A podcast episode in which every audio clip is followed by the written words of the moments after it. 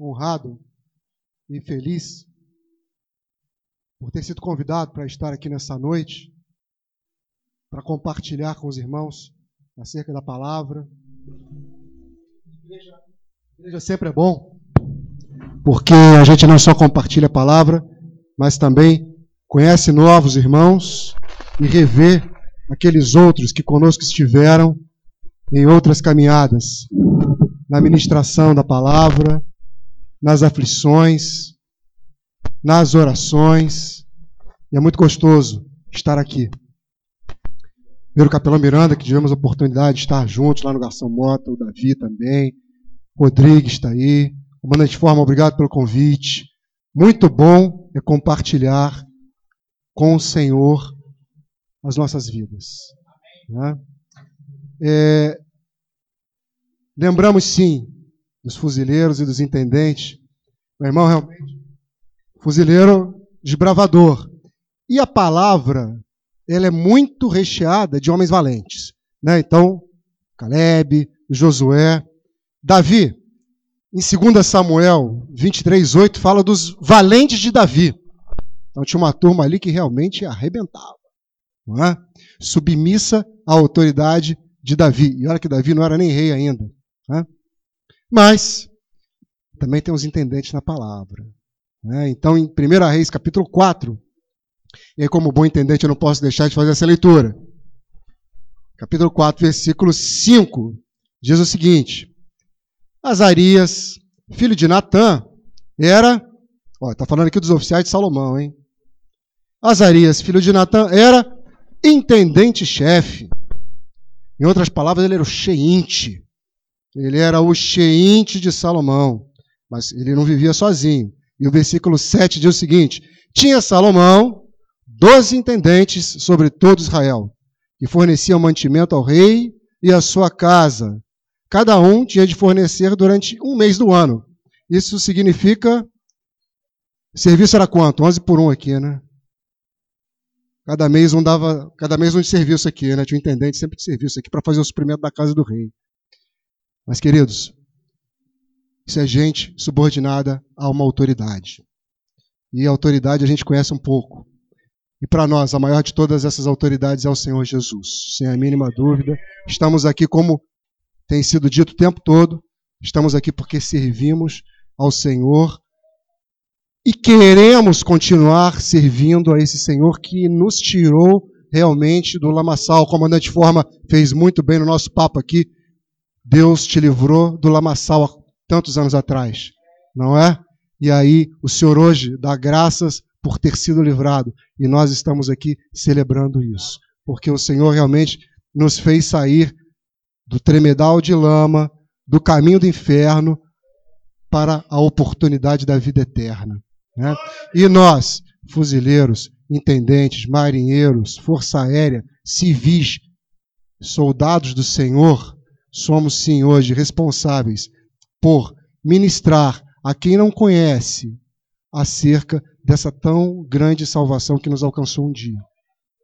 Por isso que eu queria compartilhar com os irmãos hoje a palavra de Deus no capítulo de 8 do, no, do livro de Lucas. Vamos abrir? Lucas, capítulo de número 8.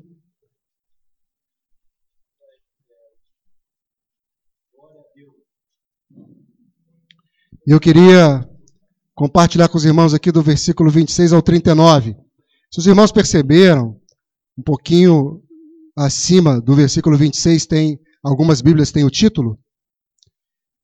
E esse texto trata da cura de uma pessoa possessa por um espírito maligno, endemoniado Gerazeno. Esse texto ele se repete também no livro de Mateus e no livro de Marcos. Sim, que é muito bom quando a gente faz essa leitura, observando os três textos dos três evangelistas.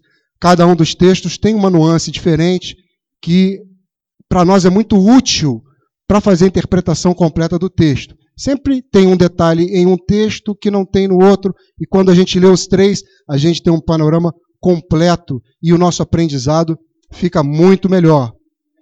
Mas vamos ler. Então rumaram para a terra dos Gerazenos, fronteira da Galiléia. Logo ao desembarcar, veio da cidade ao seu encontro um homem possesso de demônios, que havia muito não se vestia, nem habitava em casa alguma, porém vivia nos sepulcros. E quando viu a Jesus, prostrou-se diante dele, exclamando e disse em alta voz: Que tenho eu contigo, Jesus, filho do Altíssimo? Rogo-te que não me atormentes. Porque Jesus ordenara ao espírito imundo que saísse do homem.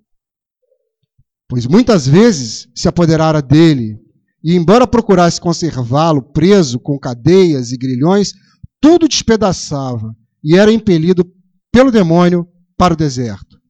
Perguntou-lhe Jesus: Qual é o teu nome? E respondeu ele: Legião, porque tinha, tinham entrado nele muitos demônios. Rogavam-lhe que não os mandasse sair para o abismo. Ora, andava ali pastando no monte uma grande manada de porcos. Rogaram-lhe que lhes permitisse entrar naqueles porcos, e Jesus o permitiu. Tendo os demônios saído do homem, entraram nos porcos, e a manada precipitou-se de espinhadeira abaixo, para dentro do lago, e se afogou. Os porqueiros, vendo o que acontecera, fugiram e foram anunciá-lo na cidade e pelos campos. Então saiu o povo para ver o que se passara e foram ter com Jesus. De fato, acharam um homem de quem saíram os demônios, vestido em perfeito juízo, assentado aos pés de Jesus e ficaram dominados de terror. E algumas pessoas que tinham presenciado os fatos Contaram-lhes também como fora salvo o endemoniado. Todo o povo da circunvizinhança dos Gerazenos rogou-lhe que se retirasse deles, pois estavam possuídos de grande medo. E Jesus, tomando de novo o barco, voltou. O homem de quem tinham saído os demônios rogou-lhe que o deixasse estar com ele. Jesus, porém, o despediu dizendo: Volta para casa e conta aos teus tudo o que Deus fez por ti. Então foi ele anunciando por toda a cidade todas as coisas que Jesus lhe tinha feito. Amém. Começando de trás para frente, meu querido. Volta para casa e conta aos teus o que Deus fez por ti. E depois ele saiu pela cidade falando em nome de Deus? Não. Ele falou em nome de Jesus. Porque Jesus é Deus. E ele entendeu isso. E nem todo mundo entende esse mistério. Porque quando nós falamos que o Espírito nos revela, porque Deus é três. E esse texto mostra isso. O homem entendeu mas passando para a parte da frente. Antes de que esse fato acontecesse, a história anterior, falando nós aqui marinheiros, conta de Jesus atravessando o mar da Galileia. E meu irmão, realmente, naquela hora o mar bateu, picado. E aí o que, que Jesus, dormindo no barco, né, levanta, para vento, para mar, para tudo que eu estou aqui e eu estou em viagem para resolver um problema lá do outro lado que ninguém sabe qual o problema que eu vou resolver. Não é? E está o Senhor navegando. E Jesus, depois desse feito que nós conhecemos de core salteado pela escola dominical, tantos cultos que nós ouvimos isso, Jesus chega àquele lugar e num primeiro momento, na praia, ao desembarque a figa. Ao desembarque, meu irmão, e Jesus desembarca e já vem o endemoniado para frente dele penso eu, lendo esse texto, que já que esse cara era tão violento, ele já vinha também para bater em Jesus. Né? Olha, eu vou tirar satisfação com esse estrangeiro que está aqui. Mas quando ele bota o olho e vê quem é, ele. Não dá. Eu sou valente, mas esse é mais valente. Esse é muito mais. Com esse eu não posso. ajoelha diante da autoridade. Porque a autoridade já chega dando ordem, né? Olha só, sai daí. Por favor, eu me ajoelho. Não me tira daqui não. Eu preciso, eu gosto desse lugar aqui, eu gosto desse homem aqui, eu gosto desse corpo. Deixa eu ficar aqui. E o demônio roga. O demônio não, né? Os demônios. E aí o texto diz que o nome dele era Legião. E quando a gente estuda um pouquinho o que significa legião, pelo menos de 5 a 6 mil soldados. Me corrijam aqui, a divisão anfíbia acho que tem menos né? ou, ou quase. Olha só, imagina uma divisão anfíbia inteira dentro da pessoa. Não é? De 5 a 6 mil soldados do mal dentro daquela pessoa, fazendo dela um completo escravo de Satanás. Queridos, às vezes a gente se pensa, e a história ela não é tão detalhada assim, mas como é que pode alguém chegar nesse ponto? De andar pelado, Está escrito aqui, ele não se vestia. Andava pelado. Cadeia nenhuma segurava ele, não tinha corrente para segurar essa pessoa. Vivia no cemitério. Uma vida completamente destruída, completamente degradada. A gente não sabe a história desse homem antes, mas provavelmente ele deu muita oportunidade para que Satanás enchesse a vida dele. Satanás não enche a vida de ninguém da noite para o dia. É um processo. É um processo de que, olha, eu consigo passar por esse pecadinho, eu vou por aqui, eu vou por ali, não tem problema nenhum. Eu posso ter uma vidinha desregrada, não preciso de santidade, porque eu consigo, inclusive, gerenciar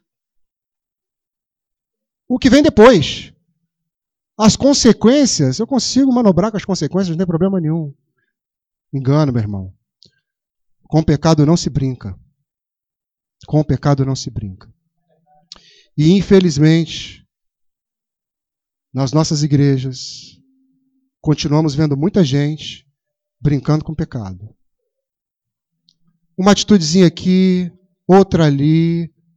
Santidade é coisa séria.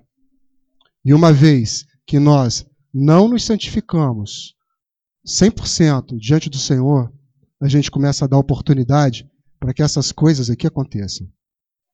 Que o Senhor nos livre disso, para a gente não cair na desgraça. Mas, queridos, não podemos dar um espaço para o inimigo. Bem fala Pedro. Ele anda em volta, que nem o leão, pronto para pegar o primeiro, que dá bobeira. Nosso papel, sermos fiéis em santidade ao Senhor.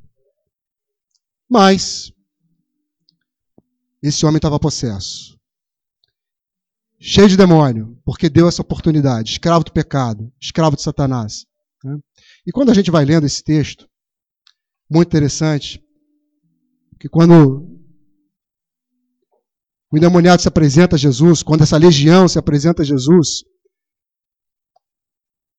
pergunta que o diabo faz, que os diabos fazem ali, que os demônios fazem. Olha só, que que eu tenho a ver contigo? A pergunta que o demônio faz. Que tenho eu contigo? Sinal muito claro de que na batalha espiritual não existe luz misturado com trevas. Ou é luz ou é trevas. É binário, ou é sim ou é não. Às vezes a gente vai para operação de paz, né? Aí tem lá a zona desmilitarizada, né? Tem grupo A, grupo B e tem uma zona neutra lá para a gente poder fazer os acordos. Na batalha espiritual não tem zona desmilitarizada.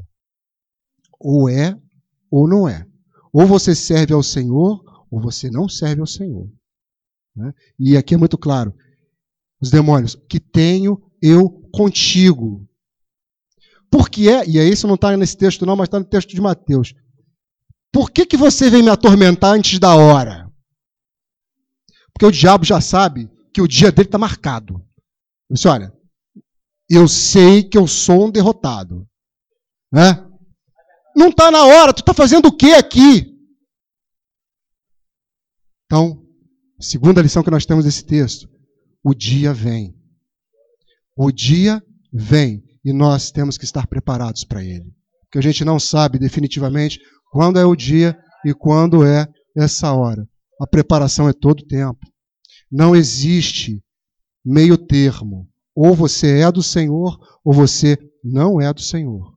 Não existe área neutra. Nós temos que tomar um partido. E que seja esse o partido do Senhor. Porque a hora vem. E o diabo sabe que a hora dele vem. Agora, ele já tem o destino dele traçado. O nosso, aos pés de Jesus, é a vida eterna. E é para isso que Jesus nos chama. Para isso que Jesus vem nos resgatar. E quando esse homem aparece na frente de Jesus, e Jesus dá essa ordem, né? olha, na Marinha a gente tem às vezes a mania de falar assim, olha, esse camarada pondera muito, né? Vai lá falar com o chefe com a autoridade, mas esse cara pondera, pondera, pondera para tudo, né? E o diabo aqui também ponderou, né? Que Jesus dá uma ordem para ele, assim, ó, sai. Aí ele, puxa vida, mas olha só, por que, que você vem antes da hora? Está me perturbando. Não, mas tá bom, eu vou sair. Mas deixa eu sair para a manada do porco. Eu vou te obedecer, mas posso te pedir uma coisa? Porque com Jesus é assim. Jesus manda e os outros obedecem. E o diabo também obedece a Jesus. Tem medo de Jesus, teme ao Senhor. É? E aí Jesus dá essa autorização para ele, para eles, né? Para eles entrarem na manada dos porcos. E aí, às vezes, alguém pode pensar assim, puxa vida, né?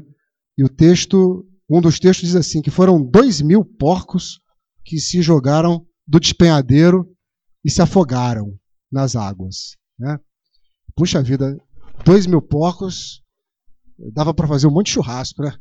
Hein, capelão? Olha, uma picanha suína, né? um pernilzinho, dava para fazer muita coisa. E foi exatamente assim que os porqueiros pensaram. Puxa vida, quem era dono desses dois mil porcos aqui teve um prejuízo daqueles terríveis, né? Perdi dois mil porcos. Olha, quando a gente fala de Gadara, essa ou Gadara, ou, ou, Gerasa, dependendo de algumas traduções, a gente olha no Atlas bíblico, ela, ela é uma região, é, até no versículo 29 diz aqui, fronteira da Galileia. Né? É uma região de Israel onde também viviam misturados ali os gentios. Então a gente imagina logo o seguinte: olha, aquele povo ali que sabia que porco não era para ser criado e nem era para ser comido, nem para ser tocado,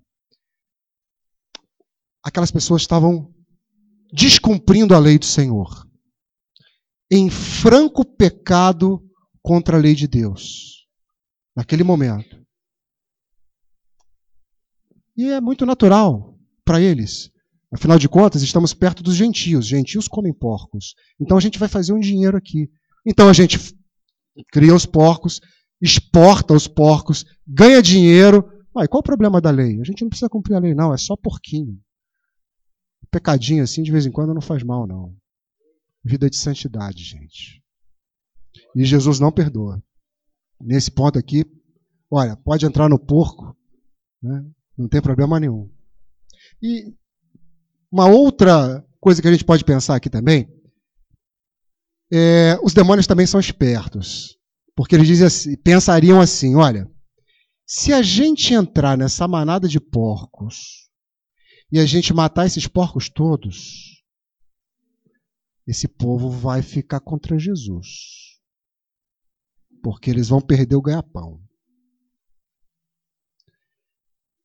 E a palavra também nos ensina que o diabo é muito esperto.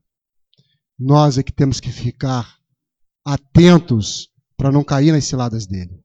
Quantas vezes, né, sussurro no ouvido da gente, a oportunidade aparece e aí a gente não faz igual o José, né, que sai correndo com a roupa na mão para não cair no pecado, mas ele não, não tem problema, só um pouco. Não faz isso, meu irmão. Não deixa. Ou você entende quem é Jesus e o segue, ou então você vai dar um péssimo testemunho. Vai dar oportunidade para o diabo entrar na sua vida e fazer o que quiser de você. Misericórdia. Jesus autoriza, os porcos vão para o mar, os porqueiros fogem. Vejam só, os porqueiros fogem, e o que, que diz o versículo? Eles vão para a cidade para contar o que aconteceu, não é isso? Vocês sabem o que, que o porqueiro foi contar na cidade? Ele foi contar assim: olha, e chegou um camarada aí que a gente não sabe direito quem é e acabou com a nossa economia. Foi assim. Porque quando a cidade volta, quando as pessoas da cidade vêm ver aquilo que tinha sido contado, as pessoas encontram duas cenas. A primeira, olha para o pasto, cadê o porco? Não tem porco. Puxa vida, o ganha-pão já foi. Realmente, a gente ia fazer um dinheiro com porco aqui, ia vender porco, fazer churrasco de porco. A gente não tem mais porco. Essa é uma cena. E a segunda cena, qual é? A de uma pessoa que antes vivia nua, pelo sepulcro, machucada, vestida, lavada, limpa, aos pés de Jesus, ouvindo o que Jesus tinha que falar. Gente, já pensou a escola dominical aos pés de Jesus? Coisa boa, né? Esse negócio de. Lembra da Maria? Da Maria lá sentada aos pés de Jesus, ouvindo do Senhor. Esse homem também, aos pés de Jesus, ouvindo do Senhor. Coisa boa. Essas duas cenas. O povo da cidade fez um pedido para Jesus. E qual foi o pedido que esse povo fez? Sai daqui. Saia da nossa vida, porque você não é bem-vindo. Eles expulsaram Jesus. Jesus expulsou uma legião e uma outra legião expulsou Jesus perderam uma grande oportunidade de viver aos pés do Senhor, igual estava aquele homem. E, gente, é, nosso, nosso, nosso Deus realmente é fantástico. Esse texto fala de três pedidos. O primeiro pedido é esse, da população que vira para Jesus e diga e diz: "Olha, por favor, saia daqui. E Jesus obedece. Olha, tá bom, eu vou sair. Se você não me quer na sua vida, não tem problema. Eu saio. Eu saio daqui. Vamos embora.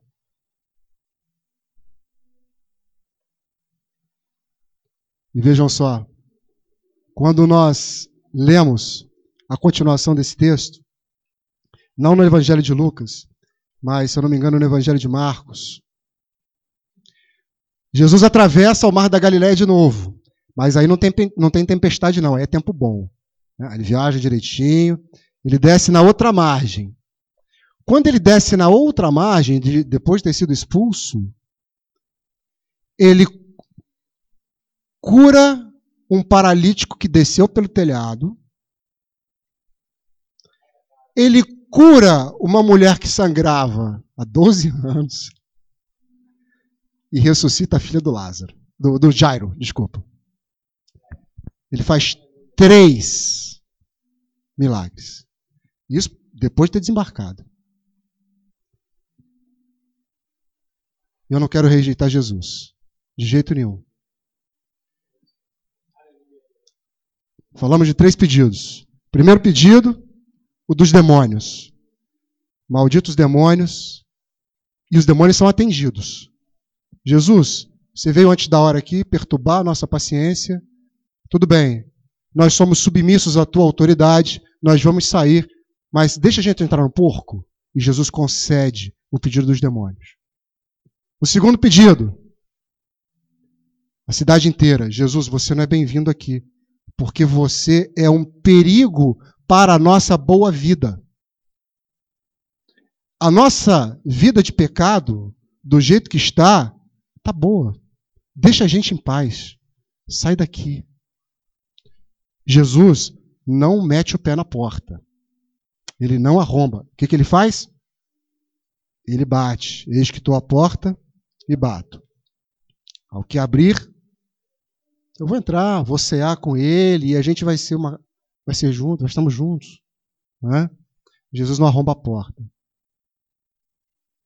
E daí entra um terceiro pedido, que é justamente no momento do embarque, no barco, aquele homem de quem tinha saído a legião se chega para Jesus.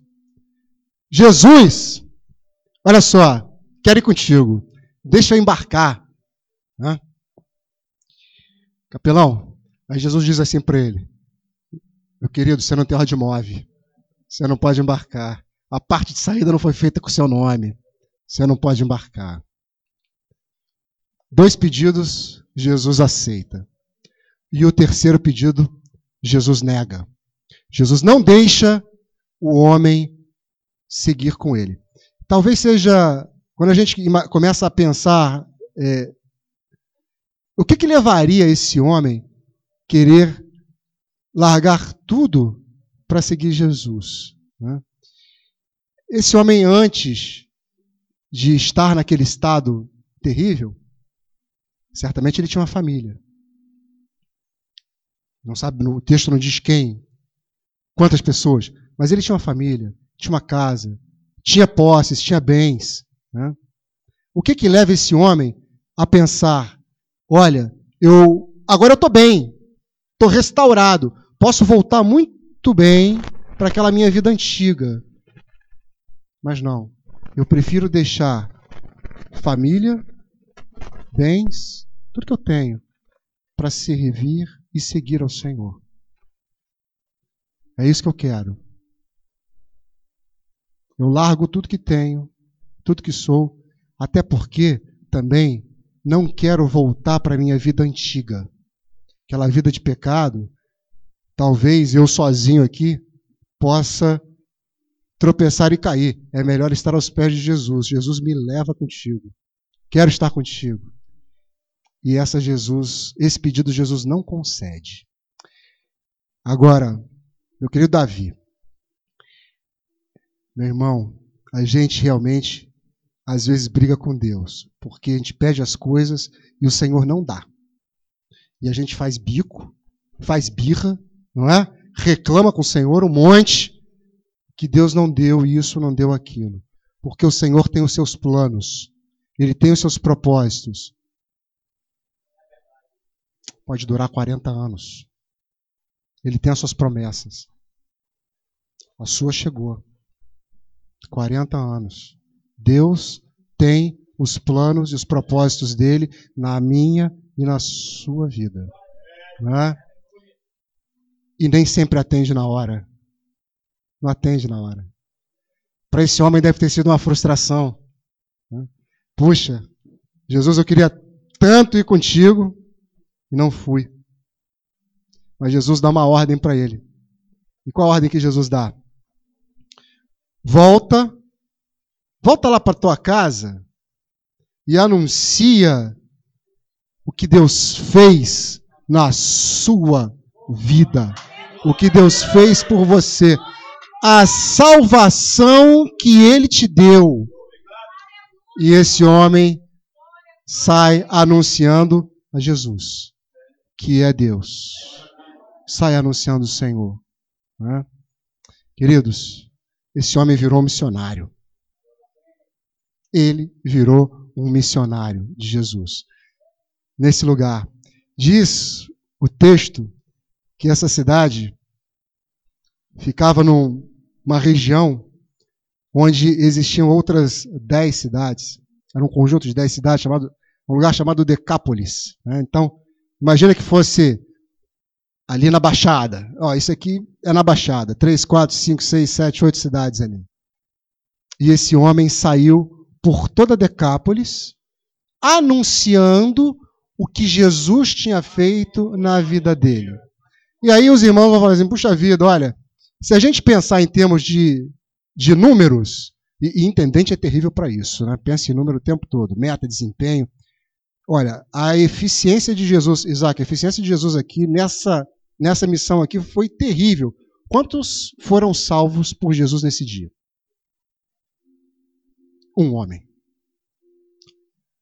Aquele dia, apenas uma pessoa foi alcançada, apenas uma pessoa foi liberta. Mas quando a gente continua a estudar a palavra, a gente olha no livro de Marcos, capítulo 7, depois os irmãos podem dar uma olhada lá. Mais tarde, Jesus volta à região de Decápolis. E em Decápolis, quando Jesus volta pela segunda vez, no primeiro momento ele cura um surdo e mudo, e ali ele faz a segunda multiplicação dos pães.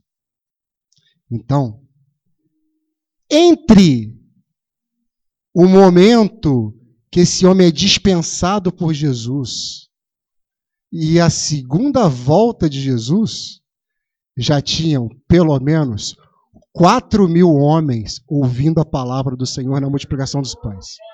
Pelo menos quatro mil. A palavra não volta vazia. É? Quatro mil homens. Voltamos à conta, não contamos mulher, não contamos criança, né? Quatro mil homens ouvindo o Senhor Jesus. Então, queridos, quando a gente reflete sobre essa história, que tantas vezes passamos por ela, algumas coisas a gente não pode deixar de, de pensar. Primeiro, todos nós fomos um dia resgatados pelo Senhor.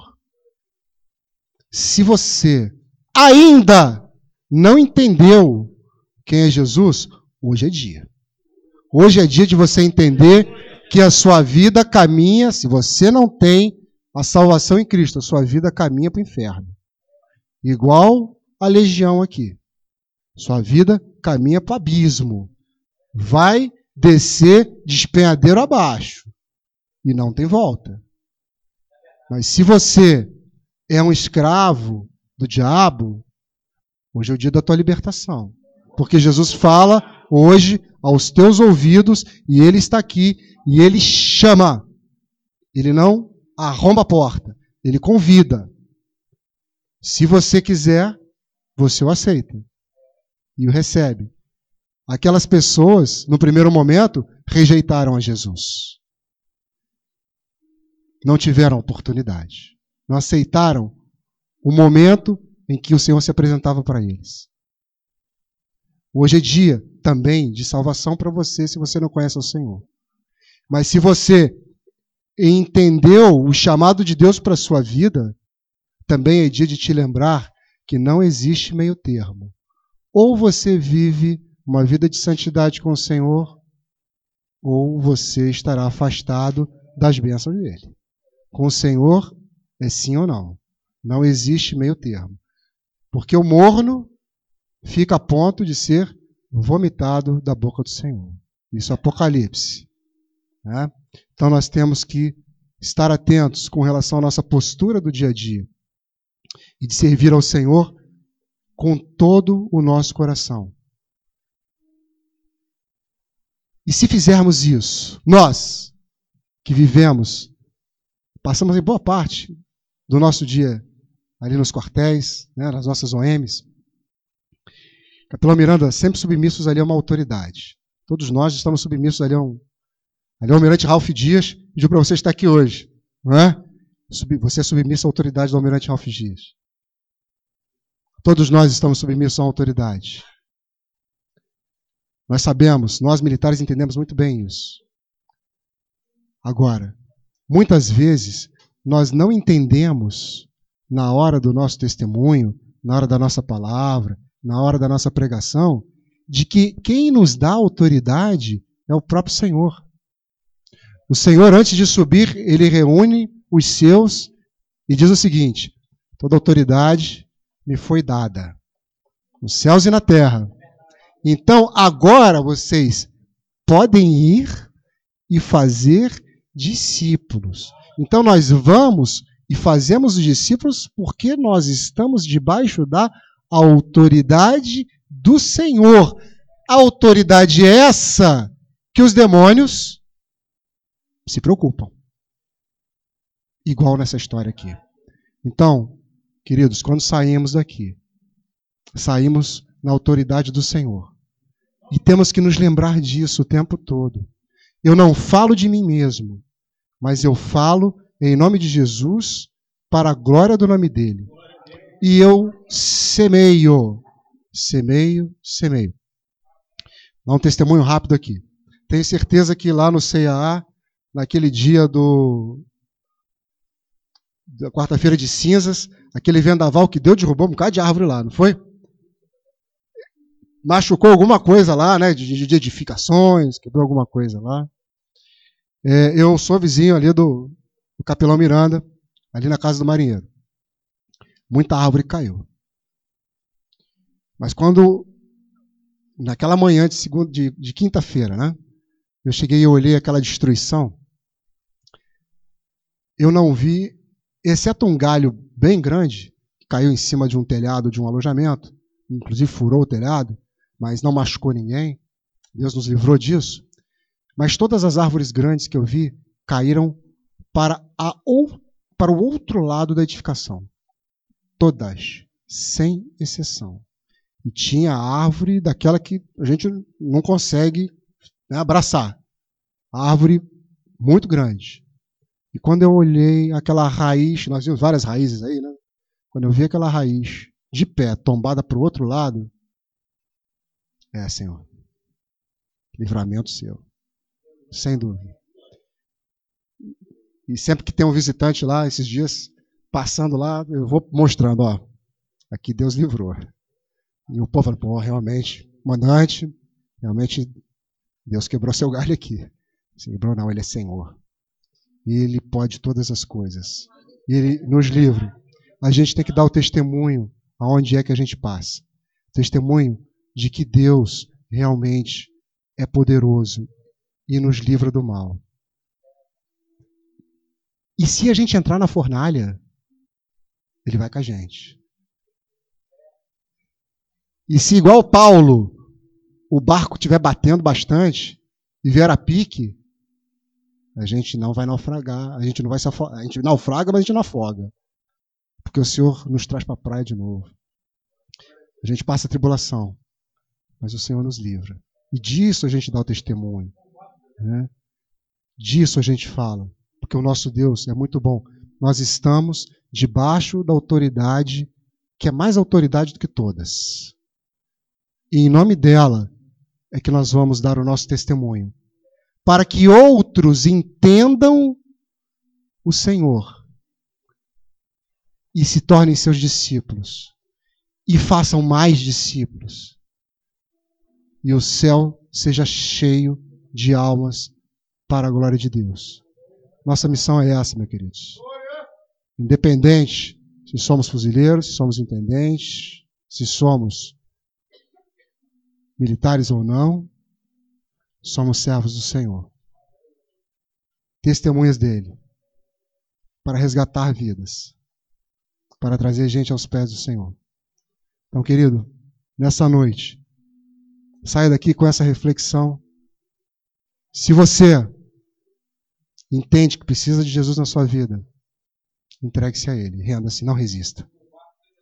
Se você tem o Senhor no seu coração, entenda que você precisa ser uma testemunha fiel, santa dele, aonde quer que você coloque os teus pés, para que o nome dele seja exaltado o tempo todo e vidas venham a ser alcançadas pela sua vida, pelo seu testemunho. Davi, muito obrigado pela oportunidade, eu te passo a palavra.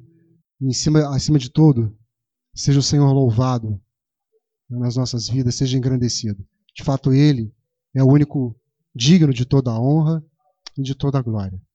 Nós não temos aqui absolutamente mérito nenhum. O mérito é todo do Senhor. E que Ele possa nos guardar na nossa caminhada. Para que a gente possa, cada vez mais, trazer almas aos pés do Senhor. Amém.